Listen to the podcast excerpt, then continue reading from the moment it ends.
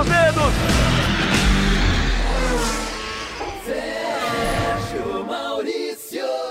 Alô, amigos ligados no podcast Na Ponta dos Dedos, edição 52, a 24 de 2020. Você está ligado na plataforma do GE. Globo e nas demais plataformas, no Spotify, na, no Apple Music, Google Music, em qualquer canto do Brasil e do mundo, você acompanha a nossa é, edição semanal, né, para falar de motor, para conversar sobre as coisas da Fórmula 1 e das demais categorias. Eu estou aqui com os comentaristas dos canais Globo, Luciano Burti. Tudo bem, Burti? Fala, Serginho. Tudo bem? Prazer estar aqui com vocês mais uma vez. Muito legal. Aliás, sempre um prazer estar nesse podcast. Acho cada vez mais legal. Muito bem. E também com o Felipe Giafone, que no final de semana trabalhou intensamente na corrida da Copa Truck, lá com o seu caminhão em Goiânia. Tudo bem, Felipe? Fala, Serginho. Um abraço. Prazer estar com vocês de novo aqui com o Burt. É isso aí. Teve. É, teve caminhão, né? teve expediente, foi muito legal. Deixa eu começar logo dando um pitaquinho. O caminhão foi muito legal lá em Goiânia. Foi uma, uma iniciativa é, muito legal da Vicar. Eu quero aqui dar os parabéns ao Carlos Coll e à Wanda Camacho, ao Bruno Vicária no, no, na, na, assessoria de imprensa, porque foi uma, uma, uma coisa muito legal, uma iniciativa muito legal, principalmente as corridas tiveram todo o transcorrer com os protocolos de segurança, mas eu acho que a participação do público foi muito legal. Para quem não sabe, é, a corrida de Goiânia da Copa Truck no domingo os ingressos tinham preços diferenciados.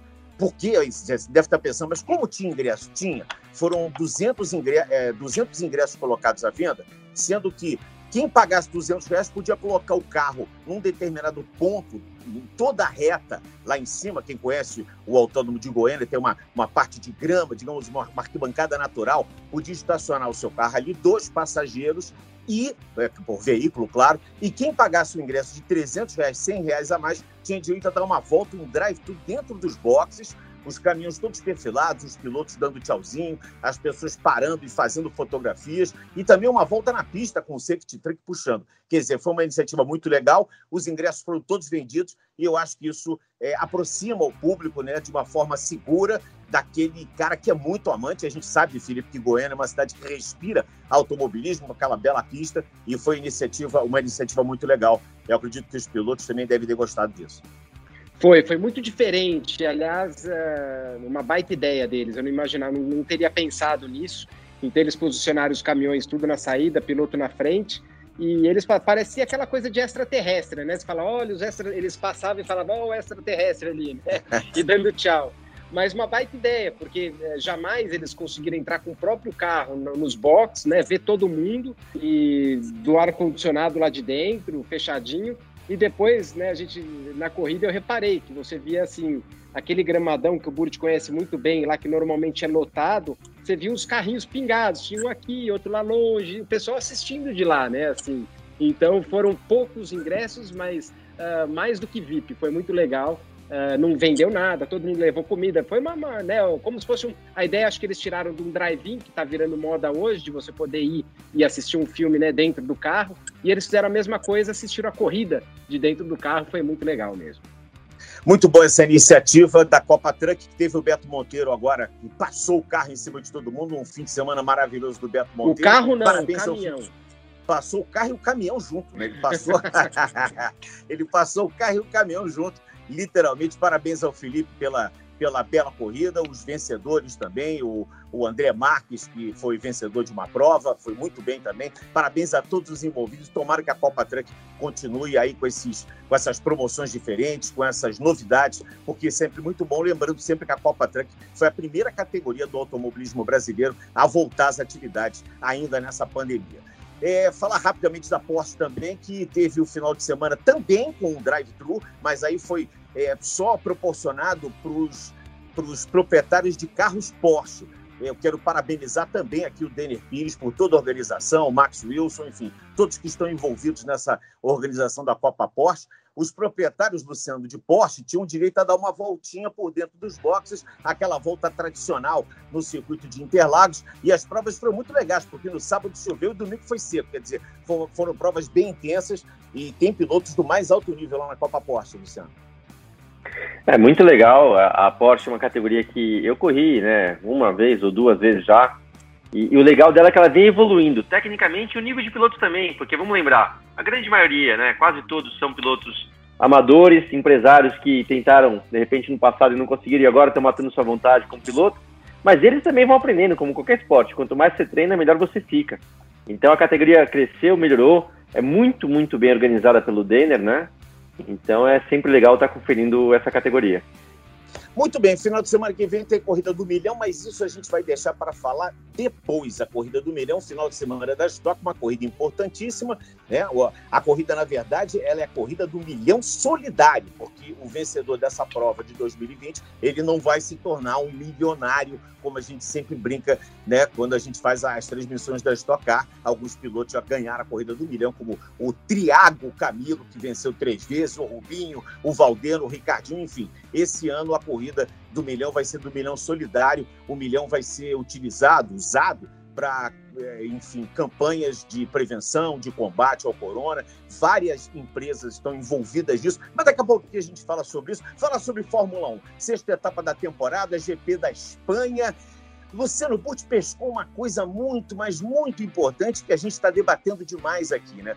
As Mercedes estão em outro patamar, a gente cansa de ver isso. Já algumas temporadas as Mercedes são os carros mais rápidos. O Bottas de contrato renovado, até achei que de repente aquele contrato renovado ia dar assim, um, um gás a mais para ele. Eu acho até que deu, mas ele não pode fazer o que ele não tem capacidade para isso.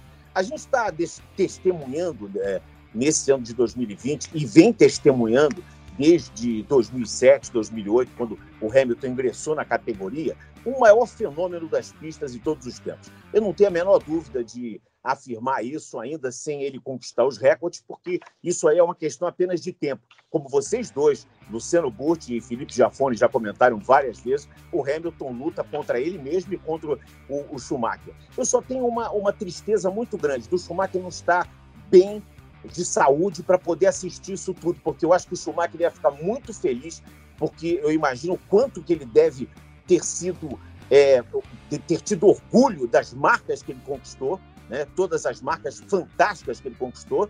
E eu acho que se ele tivesse bem de saúde, ele está muito feliz de ver o Hamilton né, chegando perto, cada vez mais perto de bater os recordes. Lewis Hamilton é o maior fenômeno do automobilismo mundial nesses 70 anos da Fórmula 1.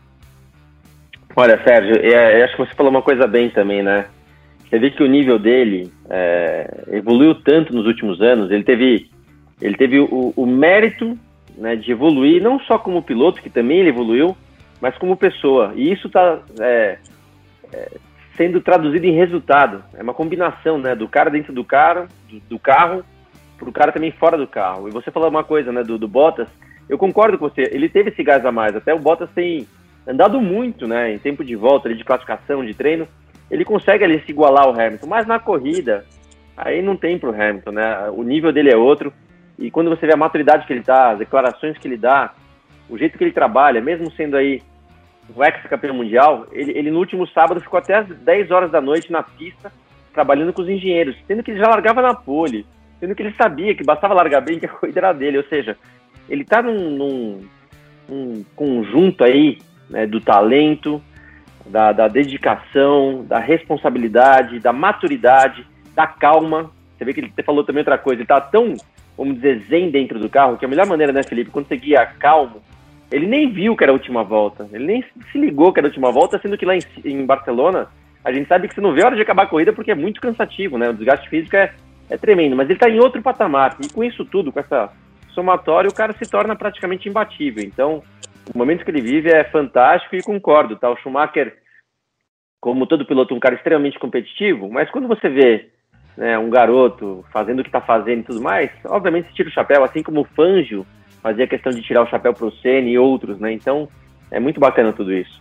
Essa passagem de bastão, né? Passagem de bastão que é tão importante. Felipe, o campeonato está assim: o Hamilton tem 132 pontos em primeiro, o Verstappen, com o resultado que teve na Espanha, depois de seis etapas, tem 95, é segundo, e o Bottas está em terceiro com 89. Depois o Leclerc, fazendo um milagre, é o quarto no campeonato com 45. O Stroll é o quinto colocado no campeonato com 40 pontos, o mesmo número do Alexander Albon. Só que o Stroll tem posições melhores no campeonato, nas, nas chegadas né, das provas, então ele tem o mesmo número de pontos que o Albon, mas ele está na quinta posição. Norris, o sétimo, depois o Pérez, o Sainz e o Ricardo, os dez primeiros. O Sebastian Vettel é o décimo primeiro colocado. Queria que você fizesse uma análise do que você viu no GP da Espanha, principalmente essa essa situação toda que está vivendo né, a Fórmula 1, principalmente em relação ao Lewis Hamilton, que é um, é um dominador por excelência da Fórmula 1. E esse, esse, essa situação do Bottas também, que é uma situação bastante desconfortável para ele, né? com o mesmo carro e atrás no número de pontos em relação ao Verstappen. É, eu acho que uh, se a gente dá uma analisada, uh, vai falando um pouco do Hamilton, você vê que sempre na classificação o Bottas está muito perto, apesar de, se eu não me engano, está 4 a 2 né, na, nas tomadas, mas sempre próximo. Parece que ele consegue tirar tudo. Você vê que a Mercedes tem um carro uh, confortável de, de, guiar pelo menos por uma volta.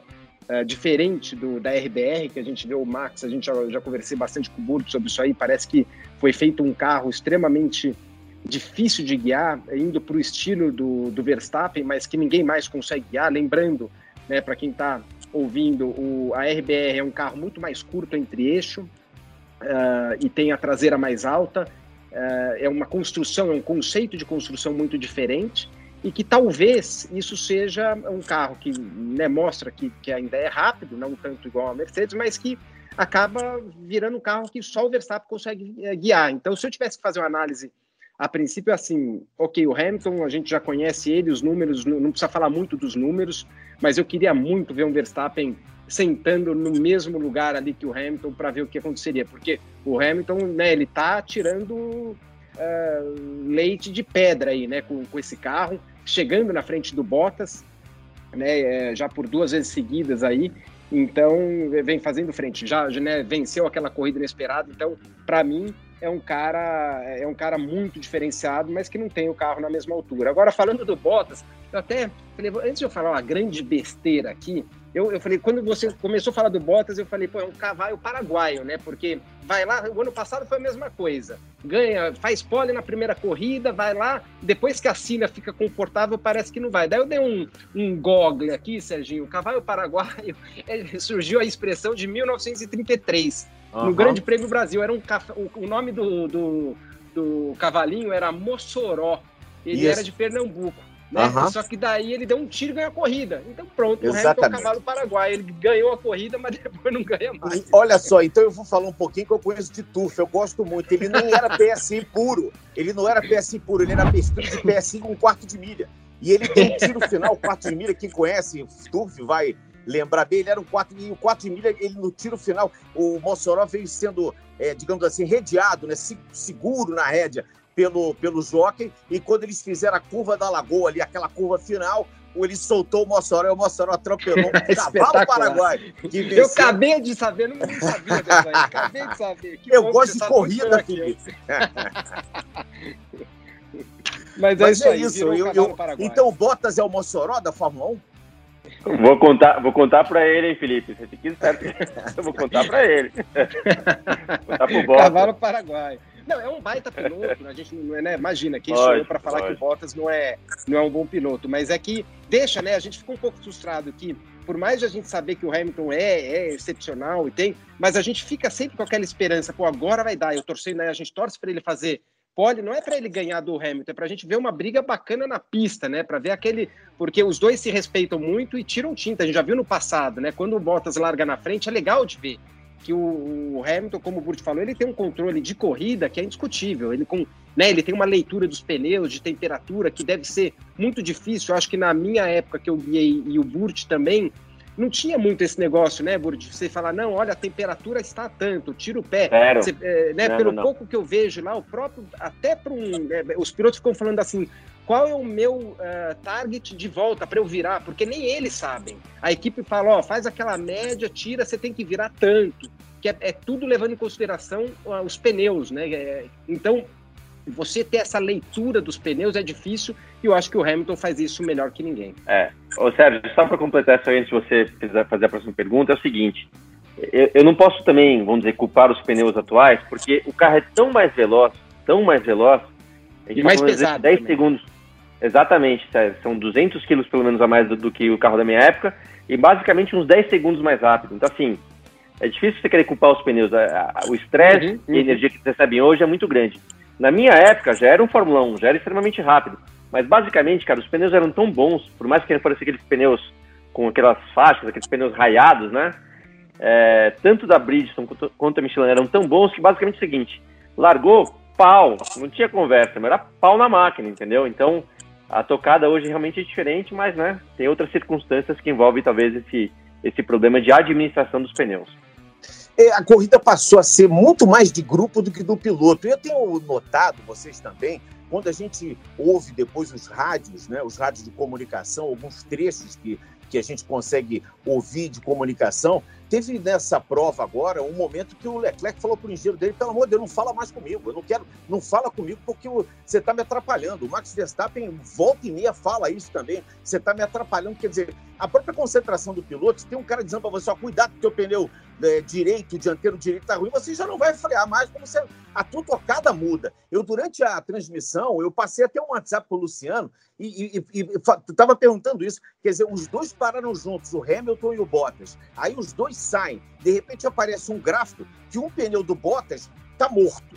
E um, e um, gráfico, logo depois, que um dos pneus do Hamilton está em faixa verde ainda. Quer dizer, você vê o, o, É óbvio que cada piloto tem o seu acerto, mas a tocada é muito importante, que são dois carros muito iguais a tocada ali foi, foi, é uma coisa fundamental. E os pilotos, às vezes, eles se sentem, me parece, eu estou falando aqui no, em termos de hipótese, né, do, do, meu, do, meu, do, do minha sensibilidade, do que eu acho, me parece, em determinados pontos e momentos, que o piloto se irrita com, com o spotter lá, com o cara que é um engenheiro, porque ele fica dando recados e falando coisas, às vezes informações que não são nem pertinentes e tira a concentração. O cara tá andando a 300 e blau por hora, pelo amor de Deus. Tem que ter concentração ali, a, né, o mind control ali, a controle da mente ali, é uma coisa fundamental, porque é sobrevivência, né?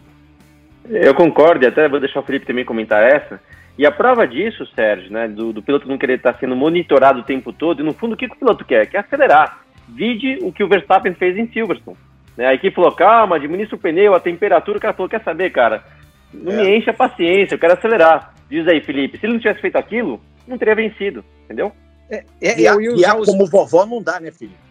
É, eu ia usar o exemplo que o Burt acabou de, de dar. Isso aí, é, de novo, quando o Verstappen teve essa, né, isso por rádio, o que, que eles falaram né, no rádio? As palavras foram tipo, ó, fica mais distante, senão a temperatura do pneu dianteiro você vai acabar e não, a gente não vai conseguir chegar na estratégia que a gente tem, que é de ir embora depois que os caras pararem. E, ele falou isso aí, né? Ele falou, não, vou, vou para cima. Então, quer dizer, nem os próprios engenheiros, acho que o feeling do piloto, né? Todo mundo, às vezes os próprios engenheiros esquecem que o feeling do piloto conta muito. Então o Verstappen falou, não, pô, eu tô aqui, deixa eu ir para frente. E às vezes no, engenheiro, os engenheiros com todo aquele com aquela leitura e telemetria que eles têm, nada melhor do que o feeling realmente do piloto uh, né, ter aquela, uh, né, aquele momento de, de falar, não, eu vou para cima que eu acho que vai ser melhor, que ele acaba for, fazendo os outros também forçarem um pouco mais o ritmo e acaba bagunçando a estratégia do resto. Então, de um lado é interessante, eu queria mais é que a Fórmula 1 tivesse mais até para esse lado, porque eu acho que quanto mais alternativas tiver uh, e, e mais ficar no ar, se vão ser uma ou duas paradas, eu acho que é melhor para a corrida porque senão, é, senão já fica aquele negócio previsível, né? Nos carros de hoje, dependendo da pista que é muito difícil de ultrapassar, começa a ficar muito mais previsível.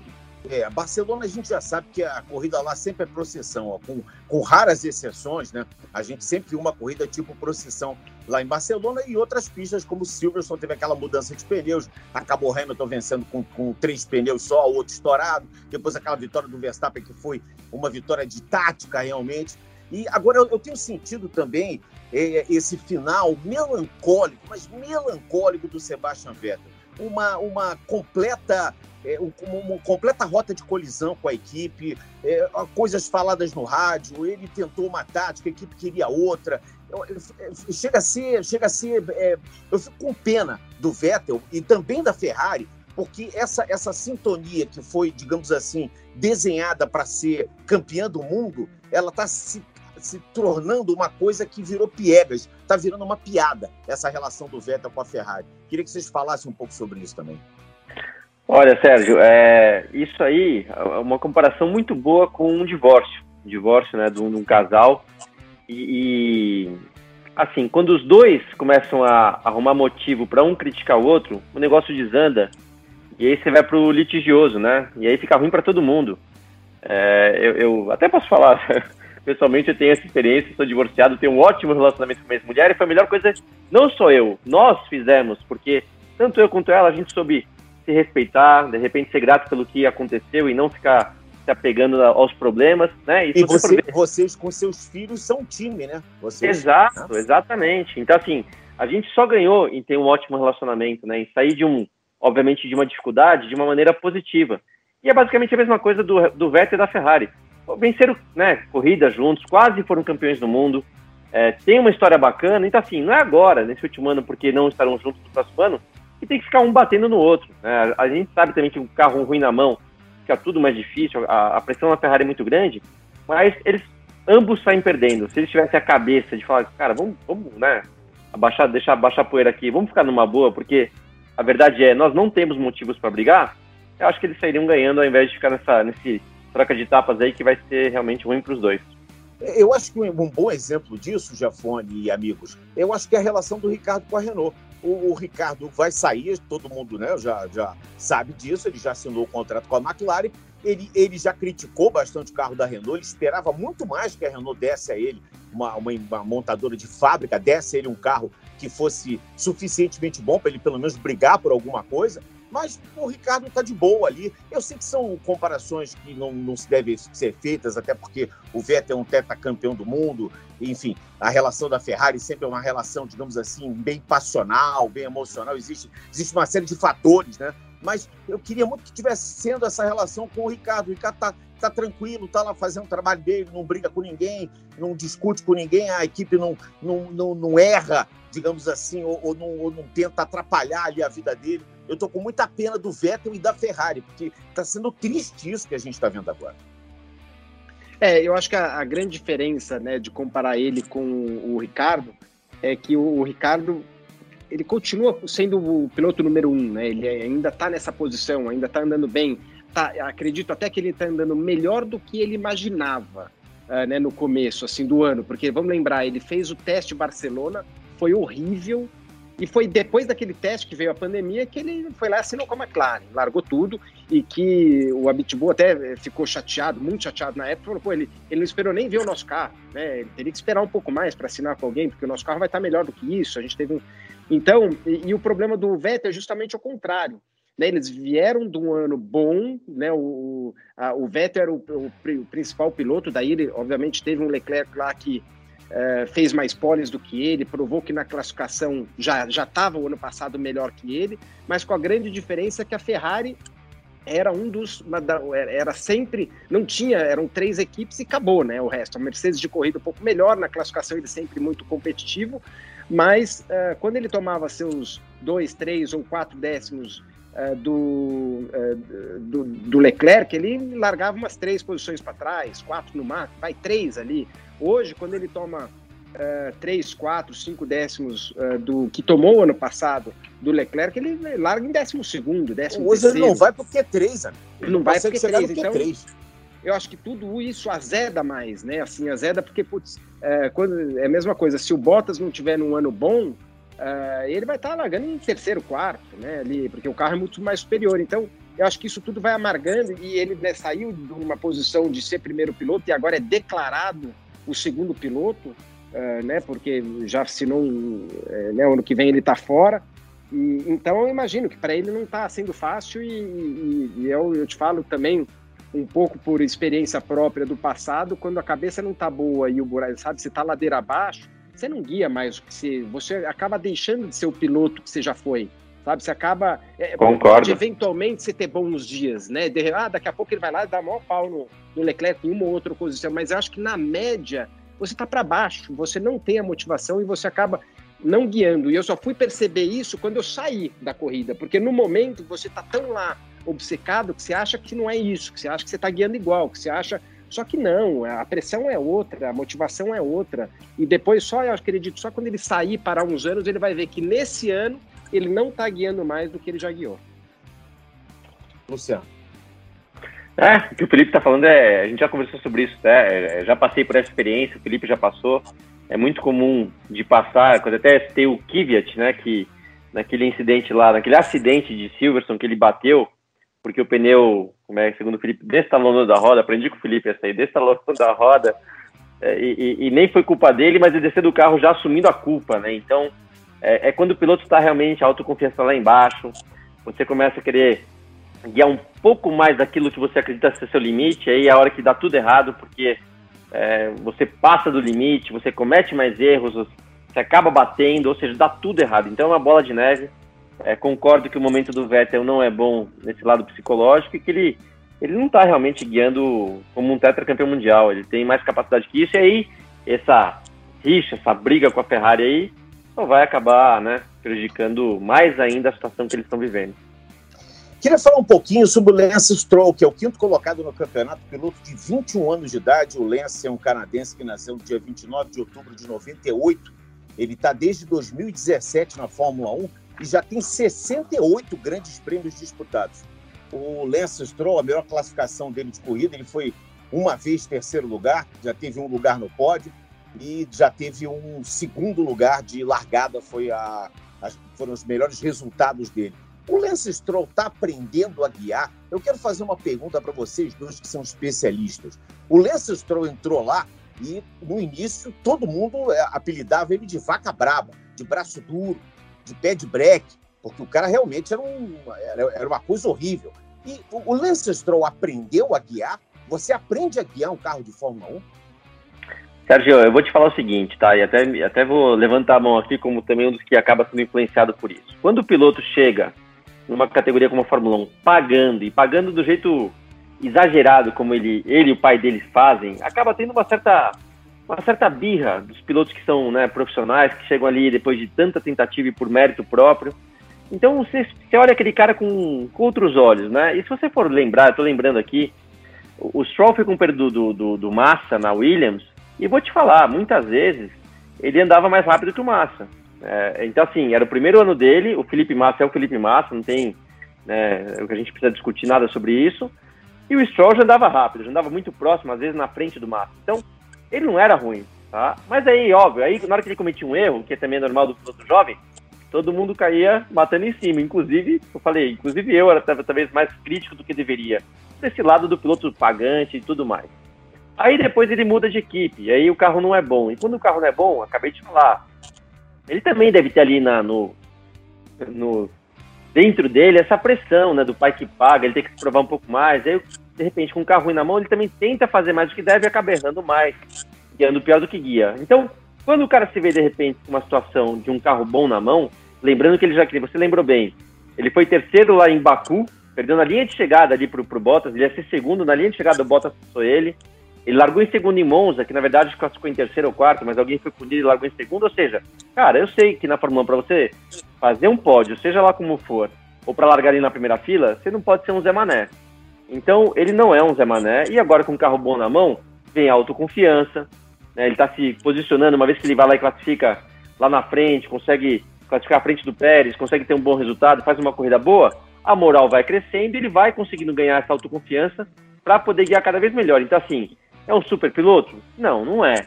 Mas é um piloto de Fórmula 1. Ele tem já mostrado que o ritmo que ele tem de classificações de corrida é já para ser, é, no mínimo, respeitado. Então, é, eu acho que é por aí.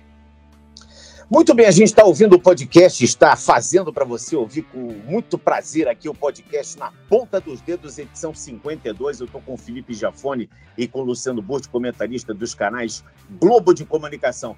É, nesse Grande Prêmio da Espanha, mais uma marca foi é, batida. E não foi a do Hamilton, né? O Hamilton conquistou mais uma pole, foi a 92 conquistou mais uma vitória a 88, ele está chegando cada vez mais perto das 91 vitórias do Michael Schumacher, mas uma marca foi batida por um quarentão.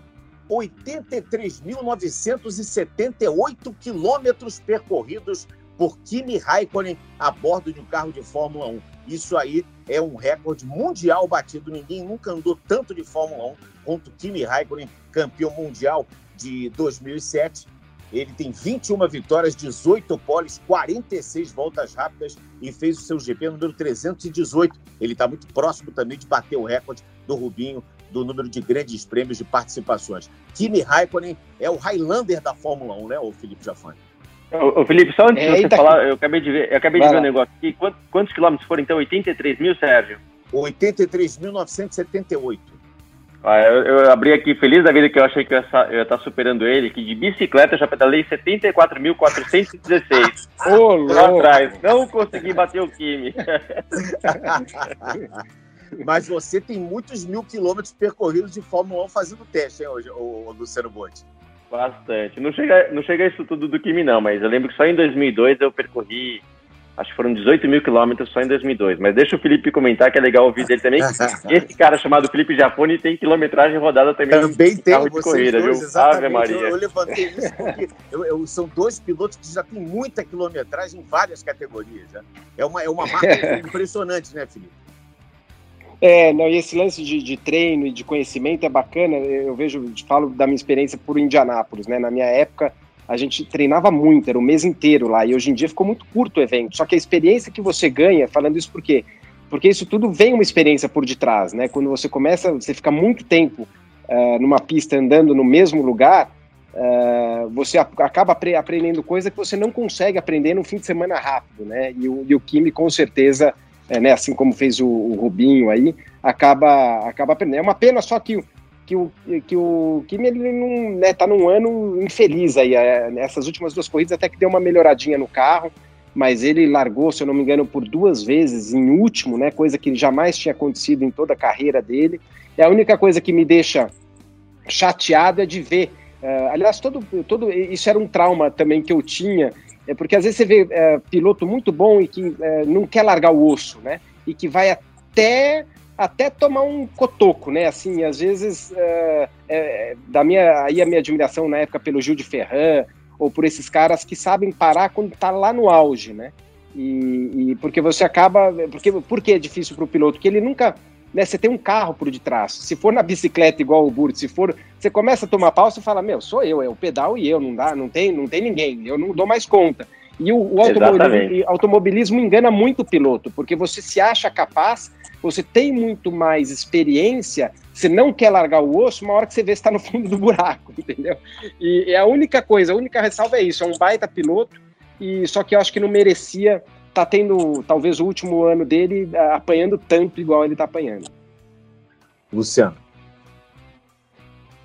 Concordo com o Felipe. É, é, até essa de parar na hora certa, né? Eu, eu, meu primeiro patrão na Fórmula 1 foi o Jack Stewart. E, pô, o Jack foi o cara, estilo Pelé, né? Parou no momento certo, saiu por cima. Teve a morte do seu companheiro de equipe na época também, foi outra coisa que motivou ele a parar, mas né, eu, eu vi o quanto é importante é, sair pela porta da frente. E o Kimi tá lá, tá lá e concordo. E ainda dá azar, né? Para um campeão como ele, tá guiando o pior carro do grid, é, não combina, né? Ver o cara largar em último. Eu até vou falar uma coisa, hein? Quem sou eu também? Mas mesmo guiando não cheguei nem perto de ser um campeão no mundo, e mesmo guiando carros ruins, eu nunca larguei em último. Então imagina pro Kimi, pô, o cara é campeão do mundo, vencedor de diversas provas, recordista, né, de alguns recordes bacanas, o cara largar em último. Então assim, não combina, acho que tá na hora já para ele, né? E é isso mesmo. Bom, a Fórmula 1 volta no dia 30 no Grande Prêmio de Spa-Francorchamps, grande, grande Prêmio da Bélgica, que é uma das provas mais espetaculares, é um dos templos da Fórmula 1. A Mercedes tem sido a dominadora no GP da Bélgica e vocês acreditam alguma coisa diferente disso?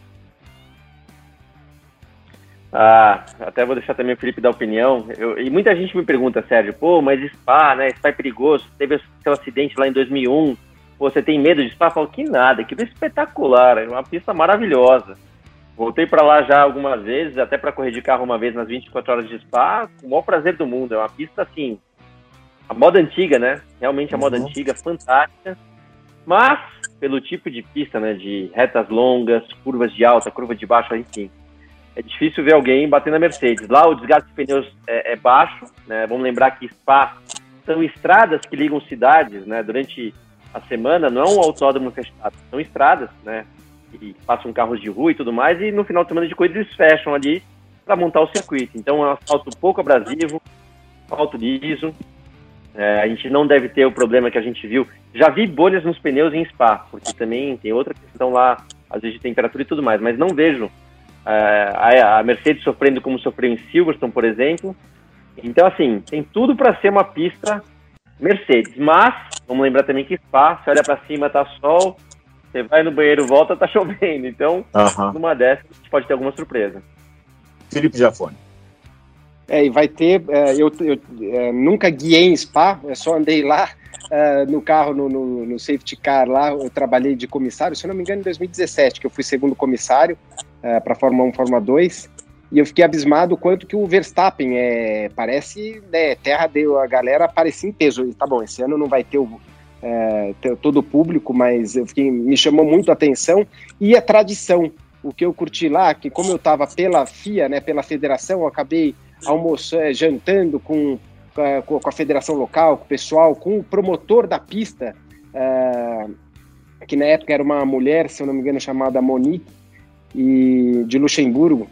Uh, e ela e o marido dela constrói os carros e contou e eu fiquei sabendo um pouco mais da história. Eles sabem que eles têm uma, uma corrida de um Fusquinha que esse marido dela fez lá, que chegou a largar, a largar 140 carros naquela eu pista. vi isso, eu vi. É, é inacreditável. E, eu ainda falei, é, é e eu falei, pô, mas e a federação? a subida da é uma fila de Fusca que não para. É, uma é. hora de Fusca. Mas não é isso. Não vai acabar nunca. E cada um mais lindo que o outro, mais elaborado que o outro, é espetacular. Essa, essa, essa imagem, quem não, quem não viu ainda, procura no, no YouTube, aí, nos canais de vídeo, procura porque é sensacional. É, e o marido dela, que, é, que fabricou esses carros, até ele sabia da minha família que fabricava os carros da Stock Car, e, e que ele queria, falou, pô, vamos ver se a gente troca de... É, eu queria fazer um V8 a baixo custo também, que lá deu muito certo, né? Isso aí não é um Fusca, é um protótipozinho, mas assim, eu tô falando tudo isso porque Spa uh, é, um, é uma pista extremamente ocupada. Né? Eles conseguem fazer daquilo um business mesmo, por mais que é rua, por mais assim, eu lembro que ela me mostrou o calendário da pista, inclusive essa de, de Fusca aí, é, seriam 25 horas, é, são 25 horas de corrida. Eu falei, mas por que 24, 25 não 24? Ah, não, 24 já tem, a gente pôs uma hora a mais, aí o pessoal se divertir mais um pouco, né? É. E, então, assim, é, é, um, é um autódromo muito bacana e muito bem administrado, isso aí que chamou muita atenção. Mas na pista, como o Burt já falou, vai, vai continuar sendo bem administrado pela Mercedes, pelo jeito. é, e até uma coisa, Felipe, que você que você destacou, Felipe, que o, que o Verstappen é muito bem aceito, até para lembrar, tá? O Verstappen é holandês, mas ele nasceu na Bélgica. A mãe dele, Sim. a Sophie Kupin, é belga, ele nasceu numa cidade chamada de Hasselt, na Bélgica, que eu não conheço a cidade, mas conheço a mãe dele. Corri de kart com ela. Ela é belga, o pai holandês, ele foi registrado como é, holandês, mas nasceu na Bélgica.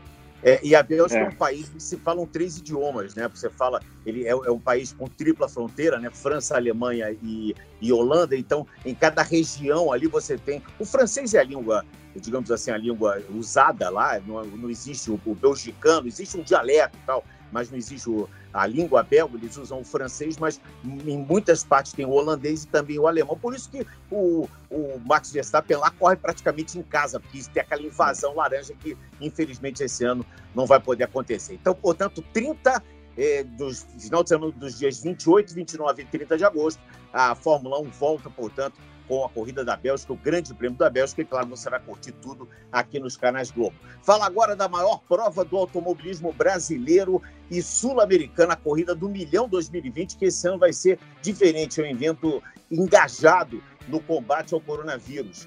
Na segunda-feira, Stock anunciou que pela primeira vez o prêmio da vitória não será destinado ao vencedor da prova, mas sim a entidades assistenciais que lutam contra o avanço da pandemia na forma de doações de produtos Dessa maneira, a comunidade da Stock e os seus parceiros é, pretendem colaborar com o esforço nacional de combate à doença. Essa corrida vai ter transmissão pela Globo às 10 da manhã. No sábado vai, você vai curtir. Ó, sábado, 9 e meia, tem a. É um final de semana diferente, com duas corridas da Stock, sábado e domingo. No sábado, 9 e meia, os treinos classificatórios. Aí às 11 começa a prova, no sábado. E no domingo você vai acompanhar a classificação às 8h15 e às 10 da manhã, dentro do esporte espetacular, a Corrida do Milhão. E eu queria que vocês falassem um pouco, o Luciano já correu a Corrida do Milhão, já Jafone já foi a todas as corridas do Milhão. Se não estava até né, no, no, dentro do, do cockpit, estava lá acompanhando as corridas do milhão, que é, que é uma prova à parte, 40 minutos mais uma volta. Aliás, também será 40 minutos mais uma volta a, a prova de sábado, mas é uma prova especial, né? uma prova diferente a corrida do milhão, Luciano. É, é, realmente é. Primeiro de tudo, Sérgio, eu fiquei assim, achei muito bacana, muito nobre da categoria ter tido essa ideia de destinar um milhão a uma causa social agora, né, em relação ao Covid. Então, muito, muito bacana. E sei que foi uma decisão, obviamente, ali do Carlos Coll, né, que é o promotor do evento, mas tenho certeza que todas as equipes, todos os pilotos apoiaram, né, essa, essa, essa ação.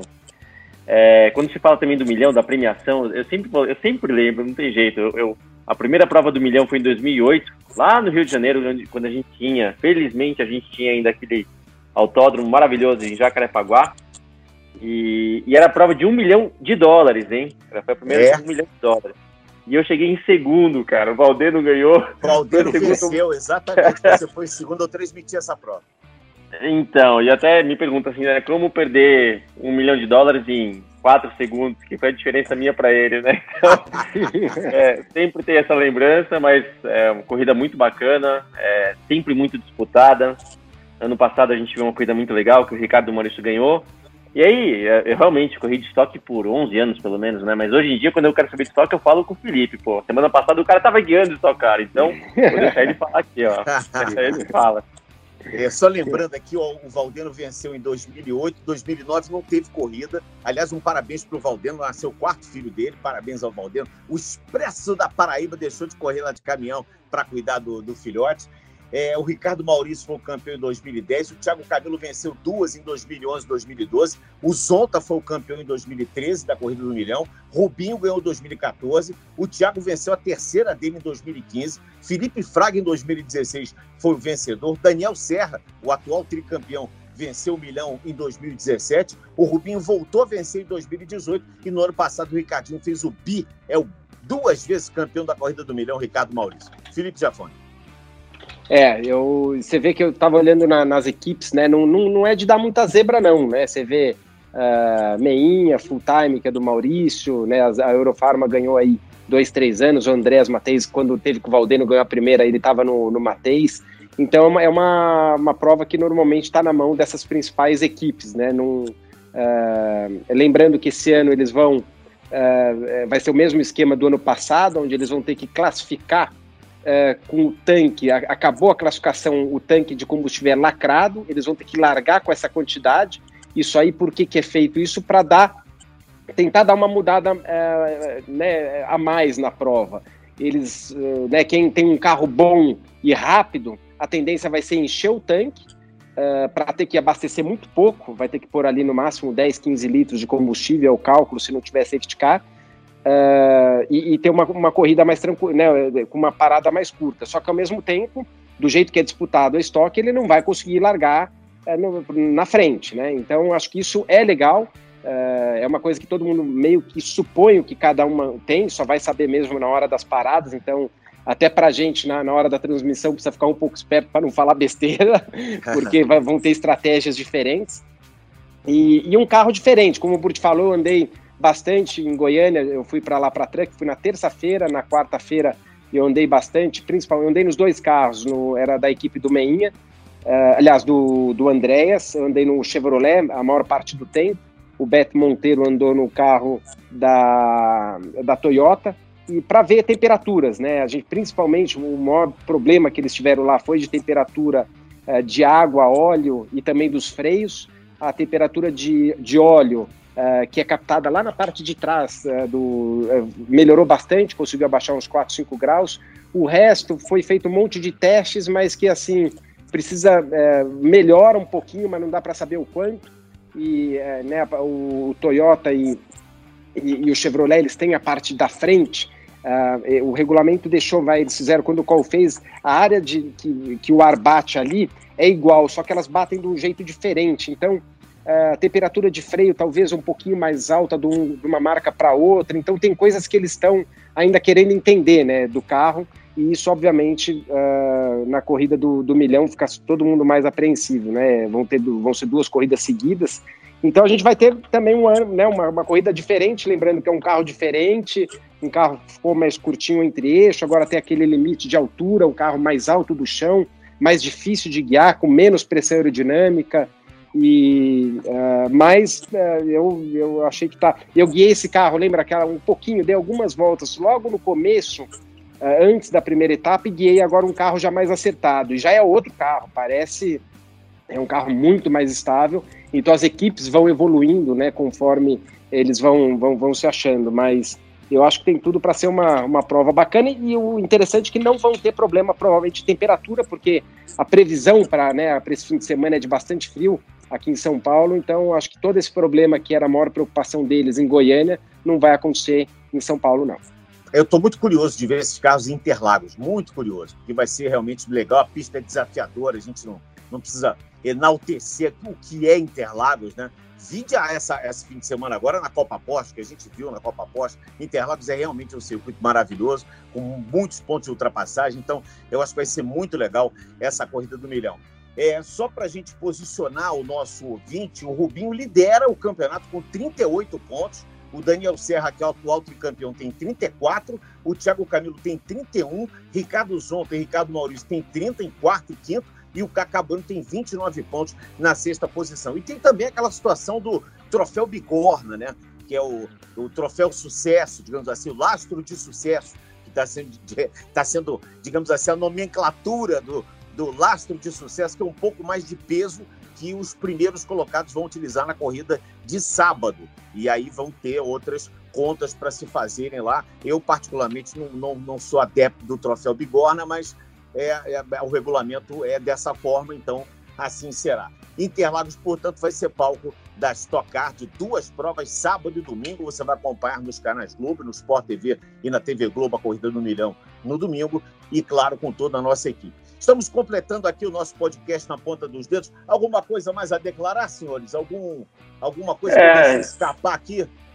Não, eu só eu acabei lembrando, Sérgio, até, até falar uma coisa, né? Eu quando eu falei no começo que eu gosto muito de participar do, do podcast, a, a, a, prova é a seguinte: os últimos que eu não participei, eu vou lá para escutar. Eu quero escutar, eu quero ouvir. E isso é muito legal, né? De ver a qualidade que está ganhando. Você, Sérgio, que é um cara que veio da rádio, isso aqui é basicamente uma rádio moderna, né? Então você toca esse jogo aqui, toca essa, essa conversa nossa muito bem. É, assisti os últimos que foram excelentes, né? Com o Galvão, com o Luiz Roberto. Até no, viu Felipe? Felipe, a gente tá ficando velho, cara. Você falou que a gente que eu a gente, você falou que lá em 94 eu ganhei de você o brasileiro de kart. Era sul-americano, bicho. Você tá com a memória ruim, tá? Ó, Além tá de ficando... velho, tá gagá também, né? Tá gagá, fala agora, tá ficando gagá. Então, assim, ó, você fala as coisas, eu tô de ouvido. É verdade, tá? é sul-americano. ó, valeu, Serginho. Obrigado, obrigado por ter tocado isso aqui tão bem, que tá cada vez mais legal. Muito obrigado, Luciano Burti. Felipe Jafone, um grande abraço para você. Tá fazendo alguma pizza aí? Tá alguma receita diferente aí para os nossos ouvintes? Não? Não tá dando muito tempo, mas eu vou bolar, vou fazer uma, vou mandar umas fotos para você. Eu vou fazer o seguinte, eu vou criar um quadro aqui no final que vai ser a receita do diafone. O diafone, diafone. Aí você traz sempre uma receita de massa, alguma coisa assim, italiana, né? Quem sabe, hein, Felipe? Vamos criar uma. Deixa comigo. Aqui, tá bom? um grande abraço a vocês dois. Estamos completando o podcast na ponta dos dedos, edição 52, a 24 edição desse ano de 2020 aqui no GE. Globo e também no Spotify, Apple Music, Google Music, em qualquer canto do Brasil e do mundo. Eu quero agradecer a todos aqui, mandar um abraço especial para o nosso querido Rafael Lopes, que infelizmente não pôde estar presente aqui no nosso podcast em função aí de uma de um problema de saúde, mas já está tudo bem com o Rafa, tudo beleza. Ele só não pôde estar hoje aqui porque ele não está podendo falar, está proibido de falar. Ele deve estar tá louco, né? Não está participando do programa, deve estar tá louco. Mas um abraço, Luciano Felipe Jafone. Esse podcast é a edição do Bruno Mesquita e do Maurício Mota, coordenação do Rafael Barros e gerência do André Amaral. E aí, tá ligado? Velocidade nos canais Globo, emoção na pista. Na ponta dos dedos!